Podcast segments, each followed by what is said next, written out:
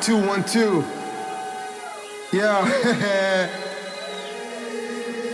this is what I love and can't stop loving.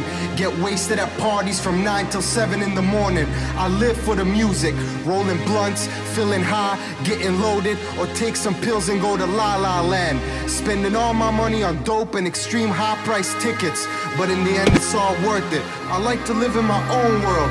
Fuck regular life, fuck a 9 to 5 job. I'm told to enjoy every moment, every hour, every minute. That's what I do on Fridays and Saturdays. Why should I take life so seriously?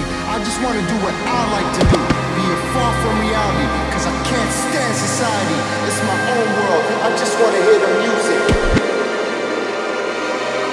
I think the whole system fucking sucks. Everybody's working their fucking ass off during the week, getting totally fucking stressed out. So what's wrong and what's right? I live for the weekend. I live for hard styles. I live for hard style,